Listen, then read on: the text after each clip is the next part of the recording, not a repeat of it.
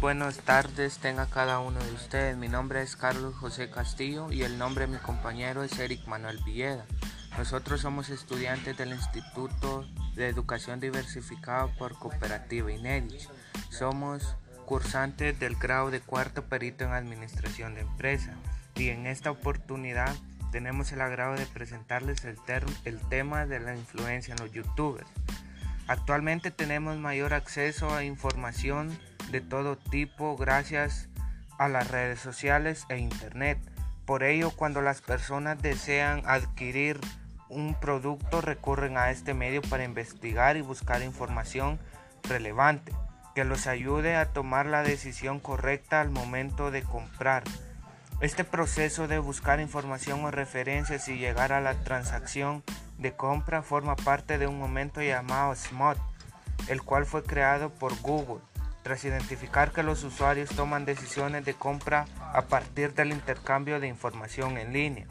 Por otro lado, se sabe que durante mucho tiempo las empresas han optado por hacer publicidad de manera tradicional y usar la imagen de personajes conocidos mundialmente. Sin embargo, las marcas se han percatado de la necesidad de ser más creativos al promocionar sus productos. Por ello han buscado asociarse con bloggers, o youtubers que promocionen sus productos de manera indirecta a través de videos o posts. En la presente investigación se busca identificar de qué manera estos personajes influyen en la decisión de la compra de sus suscriptores y determinar cómo que esta influencia puede ser frente a SMOT. Los youtubers son jóvenes que ejercen influencia en los suscriptores debido a su empatía o carisma ellos crean contenido que se comparten en redes sociales, donde muestran información complementaria para formular observaciones y opiniones sobre diversos temas, algo que a las marcas les conviene cuando se trata de comentarios positivos. Para lograr una persona para, eh, adquiere un producto, el marketing clásico ha identificado tres momentos. Primero, el estímulo que hace referencia a la capacidad que tiene un anuncio o publicidad de provocar una reacción en la, en la persona. Luego está la góndola, que ocurre cuando el consumidor se dirige a la tienda para adquirir el producto que generó el estímulo. Y por último está la experiencia que se produce tras utilizar el producto y quedar satisfecho o no con este. Sin embargo, este proceso compra se le, se le ha agregado un momento más, el momento creo de la verdad de SMOT, el cual se produce cuando un usuario desea adquirir un producto o servicio e investigar de internet a partir de, de ratings o comentarios antes de tomar una decisión. Durante mucho tiempo las empresas o marcas han dejado al lado el Internet sin darse cuenta que ahí es donde se encuentra la mayor porcentaje de clientes potenciales.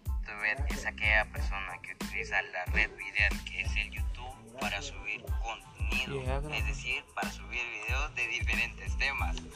¿Qué tipo de contenido suben los youtubers? Los youtubers pueden ser aquellos los que suben diferente contenido variado, por ejemplo, pueden ser de entretenimiento como gameplays también cosas por, con el estilo o definiendo al medio ambiente, también datos interesantes, geeks, noticias relevantes, todo dependiendo de qué youtuber sea. Mencione algunos youtubers. Auronplay, Breakman, Lolito, Mangel, Fernanfloo, El Rubius, entre otros. ¿Cuáles son las ventajas de un youtuber? Es que no importa qué tipo que viral. Esta persona puede compartir o no contenido que a la gente le puede servir. Por ejemplo, hay canales de YouTube que son dedicados al entrenamiento o a la educación, lo cual bien le puede ayudar a una persona dándole ventajas a este youtuber para que su canal crezca. ¿Cuáles son las desventajas de un youtuber? Las desventajas de un youtuber pueden ser en ocasiones por no saber tener o consentir ideas base, puede que no sepan qué tipo de contenido van a subir o tal vez su canal no va a subir de seguidores todo dependiendo, porque hay muchas desventajas que a ellos los pueden afectar y si les afectan a ellos también pueden afectar a las personas, ya que estas están muy relacionadas a ellos. ¿Quién comenzó a subir contenidos a YouTube? El primer youtuber o el primero que se le consideró como youtuber fue Jawed Karim, que fue el que subió un video de apenas 18 segundos el 23 de abril de 2005. ¿Cómo influye un youtuber en los jóvenes? Un youtuber puede influir en los jóvenes de tal manera que hasta estos hagan lo que ellos hacen. Por ejemplo, estaría el caso de los youtubers Lolito, Mager, Auronplay y el Rubius, que con su canal Karmaland bien hacen que los jóvenes ahora, hoy en día, se interesen por el juego Minecraft. ¿Qué se necesita para ser un youtuber? Una de las principales características o cualidades que se necesitan para ser un youtuber es tener tiempo de sobra. Tener mínimo 6 horas diarias para trabajar el contenido que uno realizará, tomando en cuenta la edición del video, el tema que va a hablar, todo depende de qué youtuber sea. ¿Qué opina usted de los youtubers en la sociedad? Los youtubers en la sociedad pueden ser algo bueno o malo. Es un arma de doble filo porque hay algunos que suben contenido interesante y relevante y hay otros que solo hacen perder tiempo a la juventud.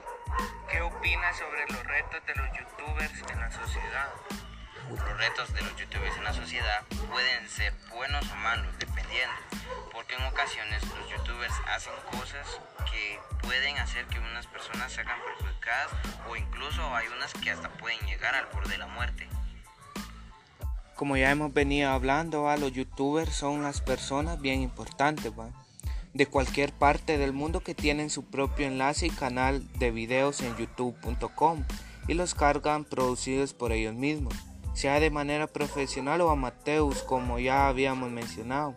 Ellos editan sus videos y generan un ámbito y contexto digital que es absorbido por todos los más jóvenes, conocidos como generación Z o post-millennials y que en muchos de los casos se podrían considerar como medios de comunicación por su nivel de audiencia y mensajes transmitidos. Los temas que tratan a los youtubers en el día a día son muy variados, de parejas, críticas de cine, consejos de belleza, cocina, videojuegos, teléfonos móviles, peinados.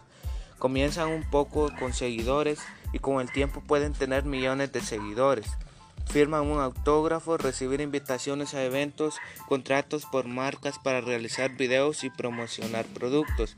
Aunque el movimiento de los youtubers es novedoso en el sentido del medio, no lo es en su ausencia.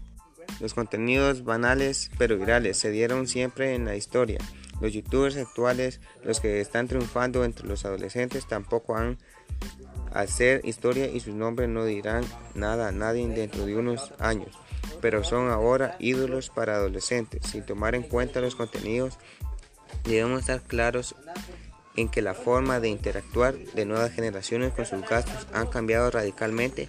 Hace no mucho tiempo la televisión definía y monopolizaba los contenidos a la hora de definir los temas en la sociedad. Muchas gracias.